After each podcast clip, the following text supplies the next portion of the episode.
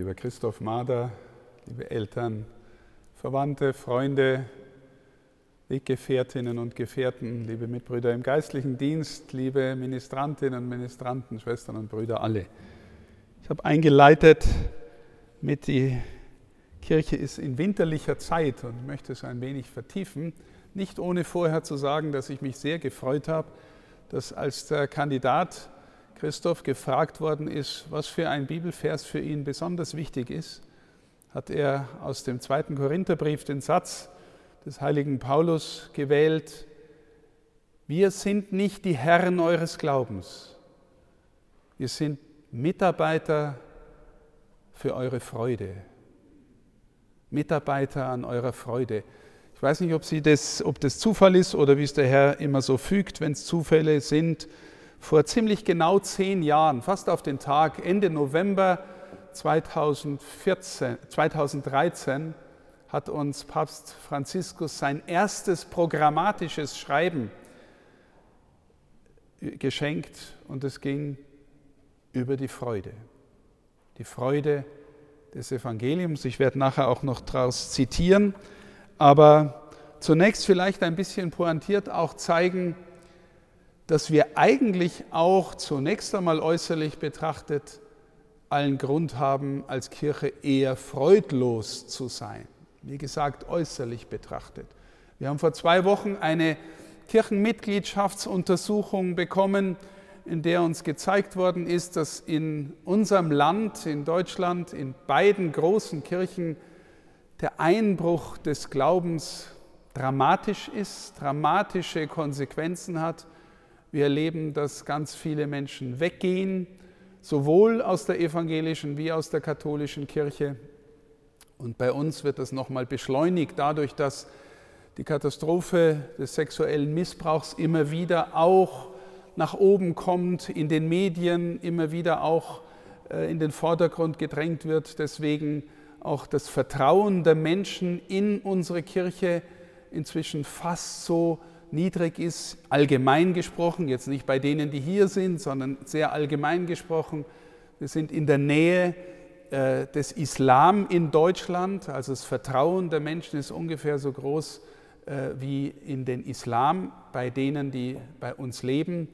Bei der evangelischen Kirche ist es noch einiges höher, aber auch nicht an der Spitze das Vertrauen der Menschen darin, dass die katholische Kirche was Gutes bieten könnte, ist sehr, sehr gering geworden. Allerdings, wenn man dann genauer hinschaut, merkt man dann plötzlich, dass die Menschen dort, wo die Kirche sozial engagiert ist, sie doch wieder ganz stark geschätzt wird von vielen, was aber noch nichts sagt darüber, ob die Menschen dann auch in den Glauben der Kirche hineinfinden.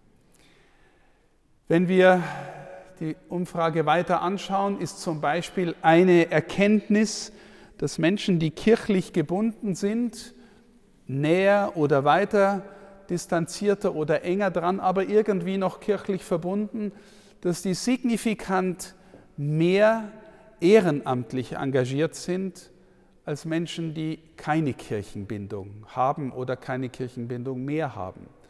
Das sagt etwas, liebe Schwestern und Brüder, über den Zustand unserer Gesellschaft, auch unserer zukünftigen Gesellschaft, wenn die Entkonfessionalisierung weiter abnimmt. Wir leben in schwierigen Zeiten. Es zeichnet sich nicht ab, dass diese, dieser Trend, dieser Megatrend äh, sich verändern könnte. Allerdings, und das ist für mich eine Erkenntnis gewesen, die dann doch überraschend war, die Studie sagt, wenn Menschen meist nach Jahren der Entfremdung irgendwann mal den Punkt setzen und die Kirche verlassen, dann suchen sie in aller Regel, sagt die Studie, nichts anderes Religiöses mehr. Also sie wechseln normalerweise nicht die Konfession oder suchen andere religiöse oder esoterische Angebote. Wer nach Jahren der Entfremdung die Kirche verlässt, ist in der Regel dann areligiös.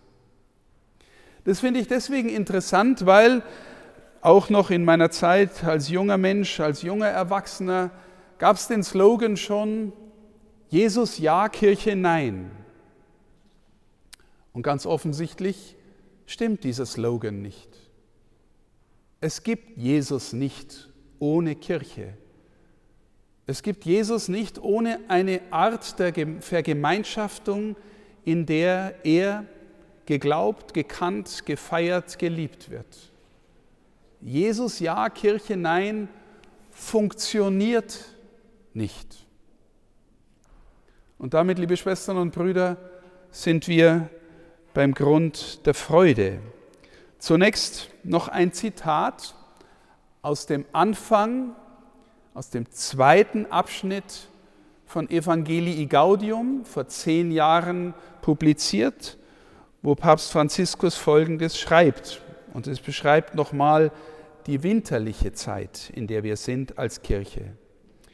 Die große Gefahr der Welt von heute mit ihrem vielfältigen und erdrückenden Konsumangebot ist eine individualistische Traurigkeit, die aus einem bequemen, begehrlichen Herzen hervorgeht, aus der krankhaften Suche nach oberflächlichen Vergnügungen, aus einer abgeschotteten Geisteshaltung.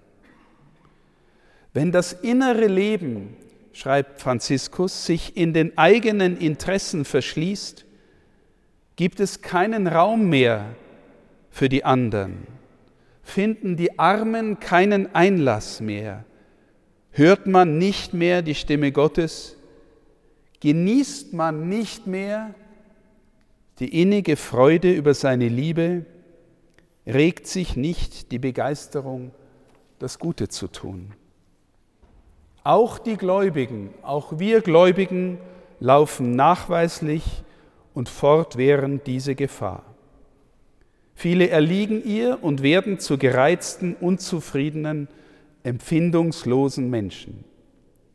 Das ist nicht die Wahl eines würdigen und erfüllten Lebens, das ist nicht Gottes Wille für uns, das ist nicht das Leben im Geist, das aus dem Herzen des auferstandenen Christus hervorquillt. Liebe Schwestern und Brüder, wenn Sie sich umschauen, wenn wir uns umschauen und umhören in unserer Welt, manchmal auch in unserer Kirche, dann erkennen wir viel von dieser Traurigkeit, vielleicht auch manchmal Hoffnungslosigkeit.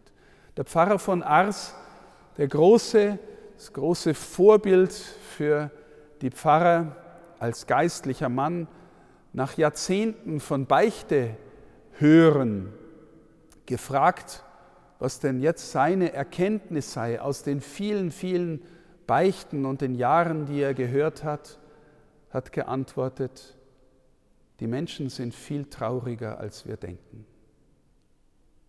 Die Menschen sind viel trauriger, als wir denken. Und dann kommt ein junger Mann, lässt sich ausbilden über Jahre, findet in den Glauben, entdeckt, wie er in seinem Vorstellungsvideo gesagt hat, die Schönheit unseres Glaubens und die Schönheit der Liturgie und wählt den Satz, wir sind Diener eurer Freude, nicht Herren eures Glaubens. Aus dem Bild Herr des Glaubens und Diener oder besser übersetzt Mithelfer, Mitwirker an eurer Freude kommt einmal das Bild von oben, Herr eures Glaubens. Die Zeiten, wo die Kirche Glauben vorschreibt, die sind wahrscheinlich vor allem in unseren Breiten vorbei. Ich meine damit nicht, dass die Kirche nicht das Recht hat und auch die Pflicht hat, den Glauben so zu formulieren und auszudrücken, wie wir ihn als wahr empfangen aber ihn gewissermaßen von oben nach unten jemanden reinzudrücken oder zu befehlen, das ist vorbei. Und ich glaube, auch Paulus hat schon geahnt, dass das nicht der Weg ist. Diener, Mithelfer, Mitwirkender an, an eurer Freude ist eher eine Art Hebammendienst. Das, was in mir geschenkt ist, was in mir da ist, die Freude am Glauben, die Freude an der Feier der Liturgie, das mitzuhelfen, dass es im anderen erwacht, geboren wird. Nicht so, dass es sich ihm einpflanzen könnte oder ihr, sondern dass sich es gewissermaßen begießen kann, freiräumen kann, das, was wachsen kann, was schon anfänglich im Grunde in jedem Menschen da ist. Christoph Mader will ein Mithelfer, ein Mitwirkender an der Freude der Menschen sein. Und ich möchte den Gedanken noch einmal vertiefen, dass es nicht nur die Freude am Glauben ist, die er zum Ausdruck bringt, sondern mehr noch, dieser Glaube hat ein Gesicht. Dieser Glaube ist ansprechbar als ein Du. Freude am Glauben, tiefer gesehen, ist immer auch Freude an Christus und seiner Gegenwart.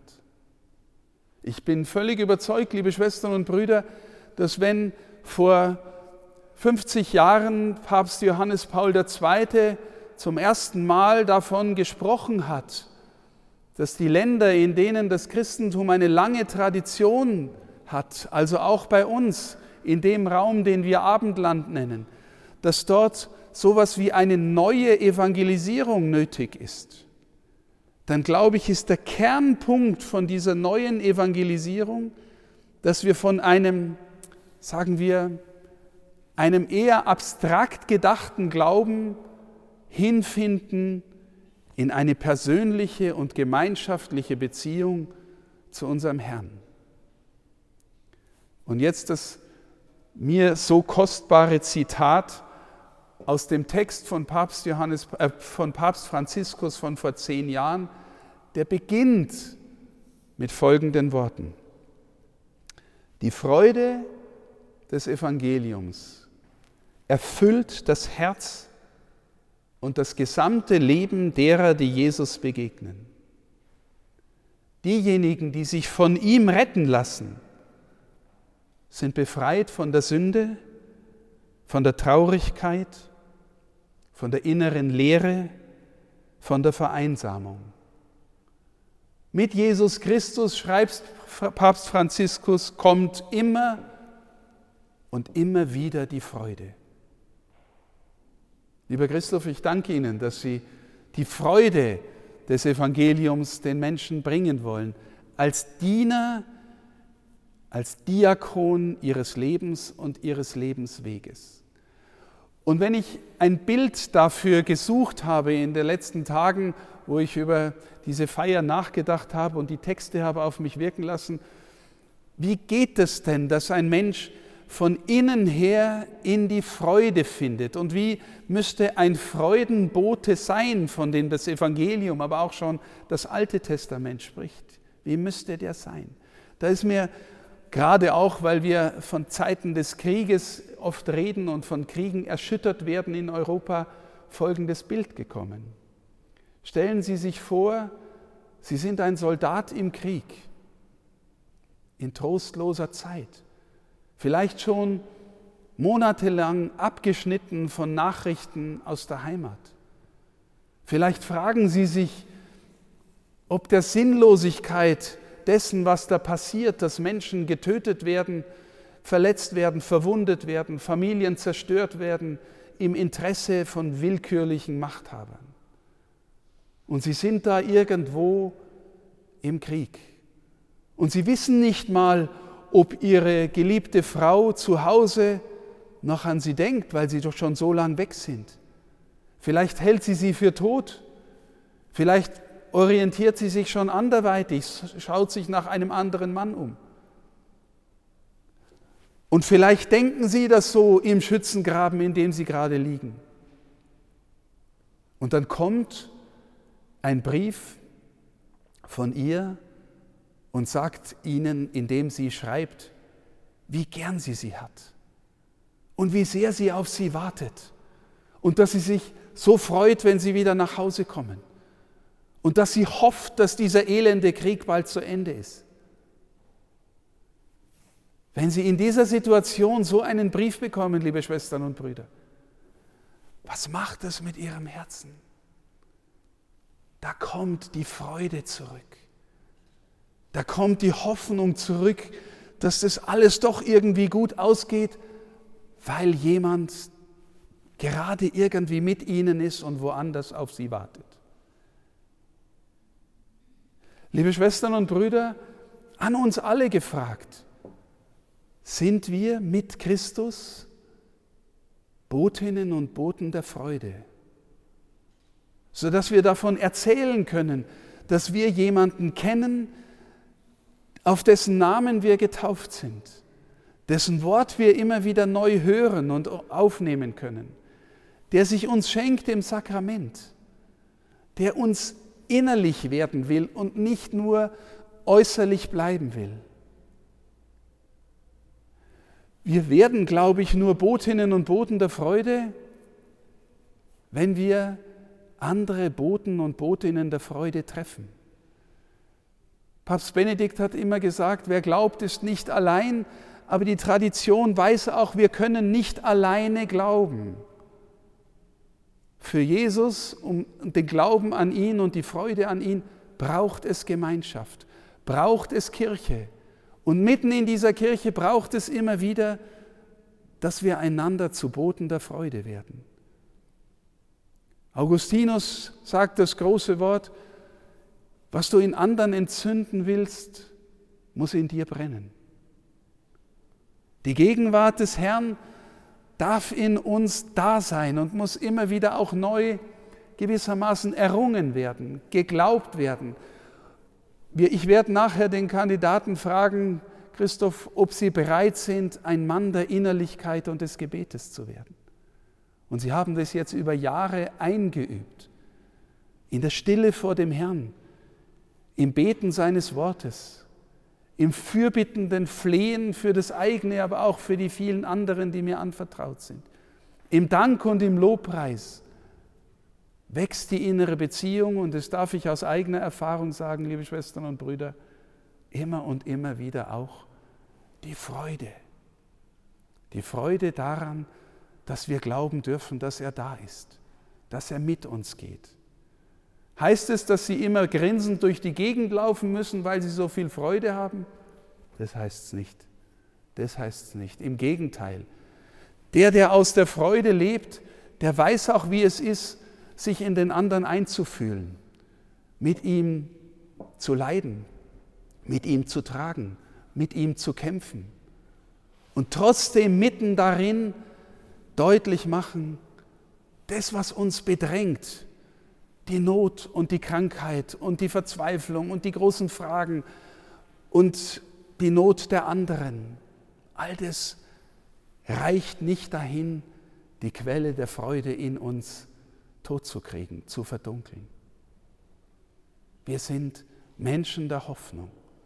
Und Christoph Mader will einer sein und er will es für die Kirche sein, als Diener der Freude. Und ich glaube, liebe Schwestern und Brüder, die Kunst, auch die Kunst Zukunft der Kirche wird sein, dass wir Hermeneutiker sind, Hermeneuten, das heißt Auslegungskünstler, Menschen, die in der Lage sind, in anderen auch die Spuren der Freude zu heben und zu entdecken und sagen, schau mal den Punkt in deinem Leben an. Da hast du doch vielleicht erfahren können, dass es Gott gut mit dir meint. Vielleicht hast du gar nicht gespürt, dass es Gott war, aber er ist da und er geht mit dir.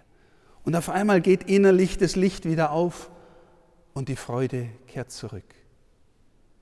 Ich danke Ihnen von Herzen, Christoph, dass Sie Ja gesagt haben und dass Sie bereit sind, jetzt auch Ja zu sagen und Ihr Versprechen abzulegen. Wir brauchen in dieser Kirche nichts mehr als Boten und Botinnen der Freude und er stellt sich hin und sagt ja und will einer sein. Und ich mag Ihnen fast versprechen, wenn Sie in der inneren Verbindung bleiben. Es gibt so viel, schreibt der Papst auch in diesem Text, den ich vorgetragen habe, das uns ablenken und abziehen will, das uns diese Verbindung lockern will und irgendwann lösen wir uns auf in den allgemeinen Betrieb oder Frust, der die Welt erfasst hat. Wenn Sie bei ihm bleiben, dann gibt es keinen sinnvolleren Dienst, den Sie tun können, als den, zu dem sie bereit sind.